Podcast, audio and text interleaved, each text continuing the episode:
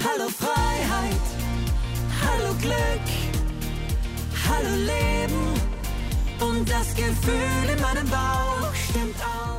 Hallo und herzlich willkommen zu einer neuen Ausgabe der Darmexperten, einem Podcast von Allergosan.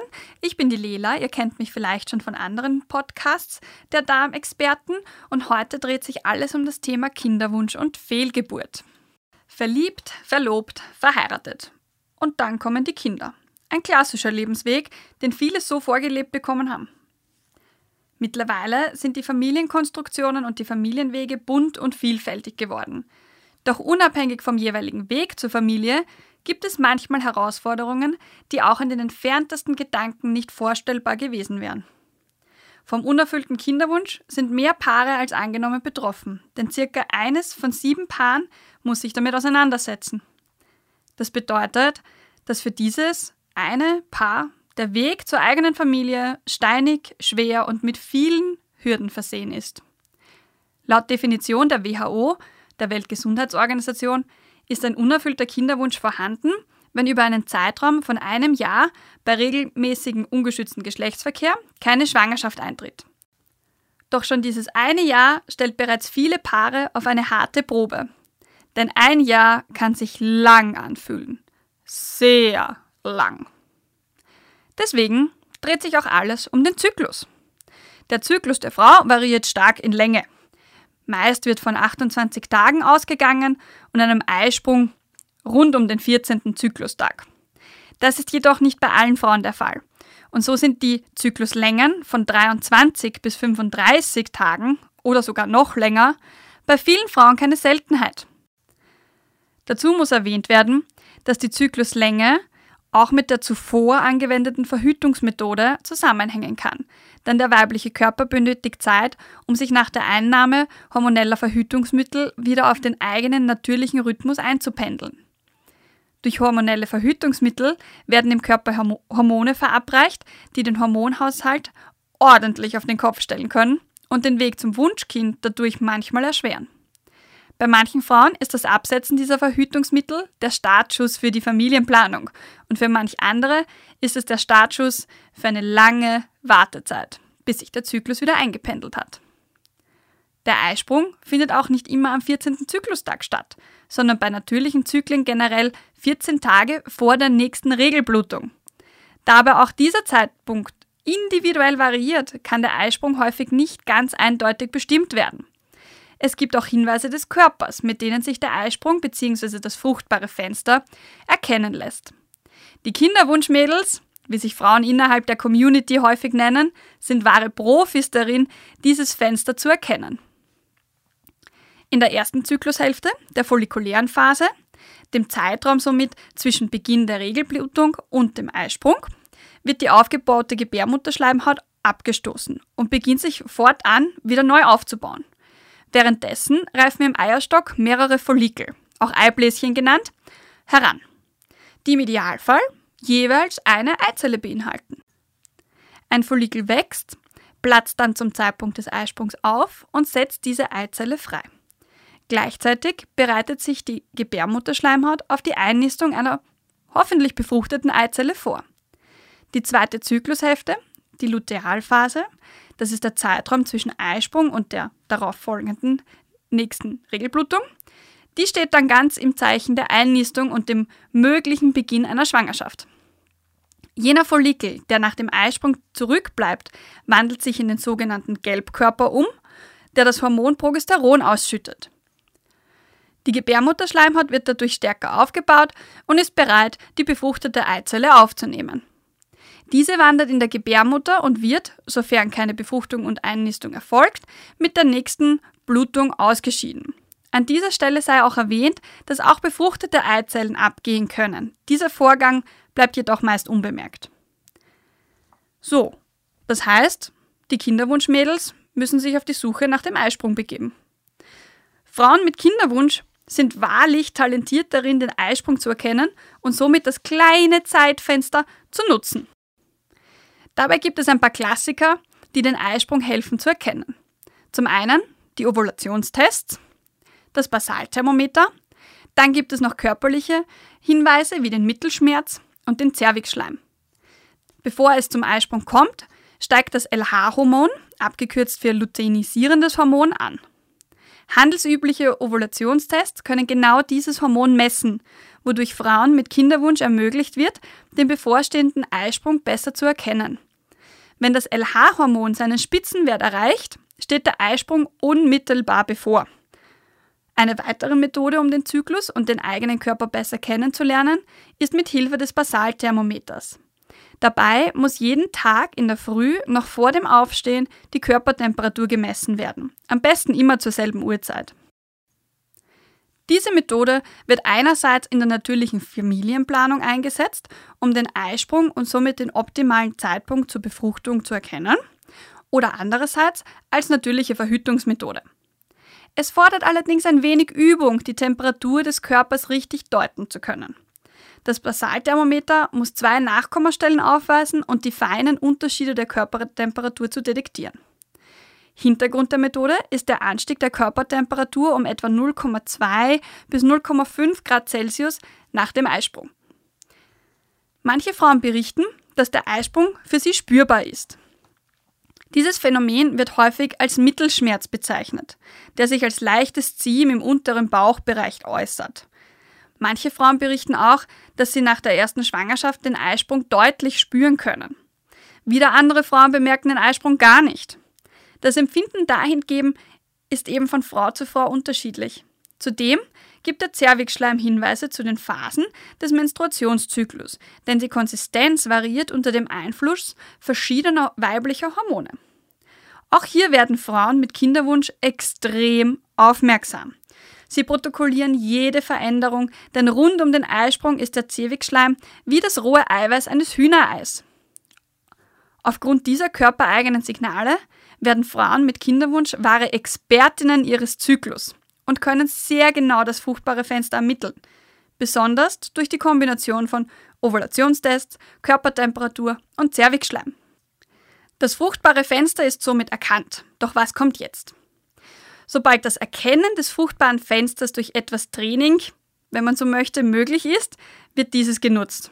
Innerhalb der Kinderwunsch-Community bricht häufig eine Grundsatzdiskussion aus, wie oft und wann denn dieses Fenster genutzt werden, unter Anführungszeichen, muss. Da ist auf der einen Seite das Team jeder Tag mindestens zweimal nutzen und auf der anderen Seite das Team alle zwei Tage reicht völlig aus. Genutzt werden bedeutet traute Zweisamkeit und jene Phase, bei der dem Partner nun auch eine bedeutsame Rolle zukommt. Ihr versteht schon. Wie oft ein Zeitfenster tatsächlich genutzt werden soll, muss jedes Paar für sich herausfinden. Allerdings leidet oft die Romantik sehr darunter, denn somit ist die Zeit für den Geschlechtsverkehr nach Plan angebrochen. Nach zwölf Monaten ohne erfolgreiche Schwangerschaft ist die Belastung groß und unter Umständen der Geldbeutel leichter aufgrund der unzähligen Schwangerschafts- und Ovulationstests. Aber nicht nur diese hinterlassen eine Lücke im Haushaltsbudget. Frauen mit Kinderwunsch sind nach zwölf Monaten auch Profis in Sachen Nahrungsergänzungsmittel. Von Pimp My Egg bis goldene Milch gibt es unzählige Meinungen und Mittel, die den Traum einer Schwangerschaft erfüllen sollen. So wird kein Produkt unversucht gelassen, um den Traum vom Wunschkind zur Realität werden zu lassen. Tatsächlich ist eine umfangreiche Analyse diverser Parameter von Vorteil, um der Entstehung von neuem Leben auf die Sprünge zu helfen. Neben einer Mikronährstoffanalyse ist auch die Analyse des Mikrobioms von Vorteil da hier mehrere Möglichkeiten zur Optimierung bestehen, als den meisten Frauen bewusst ist. Auf dem Blog von Allergosan gibt es auch einen eigenen Beitrag, den Zusammenhang zwischen Unfruchtbarkeit und vaginaler Flora. Dort steht, eine Lactobacillen-dominierte Vaginalflora hat einen positiven Einfluss auf die Fruchtbarkeit. Das Vaginalmikrobiom besteht aus rund 250 unterschiedlichen Bakterienspezies. Eine wichtige Erkenntnis ist, dass auch die Gebärmutterschleimhaut nicht steril, sondern von Bakterien besiedelt ist, welche einen bedeutenden Einfluss auf die Fruchtbarkeit der Frau haben. Eine gestörte bakterielle Besiedelung kann wissenschaftlichen Arbeiten zufolge das Einnisten der befruchteten Eizelle behindern. Ein spanisches Forscherteam hat das Mikrobiom der Gebärmutter erstmals untersucht. Die Ergebnisse zeigten, dass das Mikrobiom bei einem Großteil der untersuchten gesunden Frauen zu über 90 Prozent aus Lactobacillen bestand. Das Vorkommen anderer Keime oder ein Mangel an Lactobacillen kann die Fruchtbarkeit signifikant reduzieren. Interessant ist, dass bei einem Lactobacillus-dominierten Mikrobiom im Uterus die Einnistung des Embryos bereits bei der ersten künstlichen Befruchtung zu 60,7% erfolgreich war. Bei einem Lactobacillus reduzierten Mikrobiom jedoch nur zu 23,1% Die Quote der erfolgreichen Schwangerschaft verringerte sich bei einem Mangel von Lactobacillen von 70,6% auf 33,3 und der Anteil von Lebendgeburten reduzierte sich von 58,8 auf 6,7% Probiotika zur Verbesserung der Erfolgschancen einer Schwangerschaft sind daher äußerst relevant. Während der letzten Jahre hat der Einsatz von Probiotika in der frauenärztlichen Praxis hinsichtlich Therapie und Vorbeugung negativer Veränderungen der Vaginalflora und bei wiederkehrenden Infektionen des Harn- und Vaginaltraktes zunehmend an Bedeutung gewonnen. Die Mikrobiomforschung ermöglicht es, speziell effiziente Bakterienstämme für gynäkologische Erkrankungen zu finden und einzusetzen. Die orale Einnahme von probiotischen Bakterien ist ideal, da dies den natürlichen Weg der Besiedelung der Vagina über das Rektum mit entsprechenden Mikroben unterstützt. Durch die Einwanderung dieser probiotischen Bakterien aus dem Darm erfolgt im Gegensatz zur Verabreichung von Vaginalkapseln eine Depotbildung im Darm, wodurch ein Reservoir für die permanente Besiedelung der Vagina entsteht. Also werden auch Lactobacillen zur Hilfe genommen, um möglichst schnell schwanger zu werden.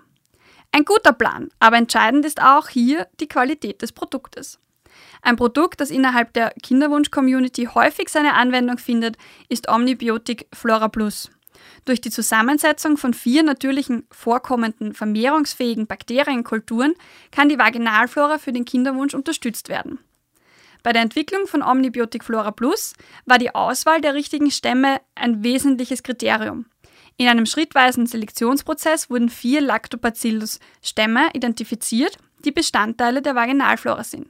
Konkret sind das Lactobacillus crispatus LBV 88, Lactobacillus rhamnosus LBV 96, Lactobacillus gasseri LBV 150N, Lactobacillus jenseni LBV 116. Die enthaltenen, wissenschaftlich erforschten Bakterienstämme ergänzen die Scheidenflora auf natürliche Weise. Der Weg des Kinderwunsches ist wie erwähnt ein steiniger und deswegen muss auch von Sternenkindern und Regenbogenbabys gesprochen werden. Führt der lange und steinige Weg endlich zu einem positiven Schwangerschaftstest, ist die Freude schier unendlich. Ein Baby ist unterwegs und die Herausforderungen der letzten Monate scheinen fast wie vergessen. Die Freude über den positiven Schwangerschaftstest wird oft von der Angst begleitet, eine Fehlgeburt zu erleiden. Die Gedanken kreisen um den kleinen Bauchbewohner und wechseln von einem Mal von vielleicht werde ich ja nie schwanger zu hoffentlich geht alles gut. Viele Frauen erleiden zumindest einmal eine Fehlgeburt.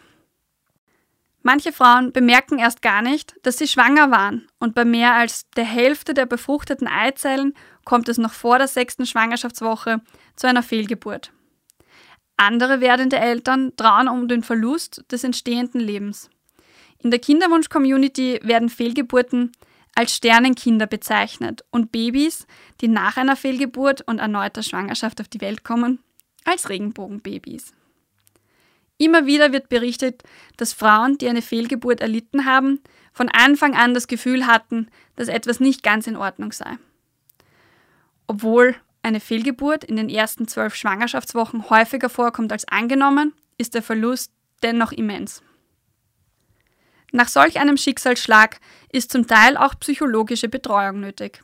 Wichtig ist, sich klarzumachen, dass bei der großen Mehrheit der Fälle die werdende Mutter keine Schuld trifft. Sofern weiterhin ein aktiver Kinderwunsch besteht, sind die Chancen, auch nach der Fehlgeburt ein Kind zu bekommen, hoch.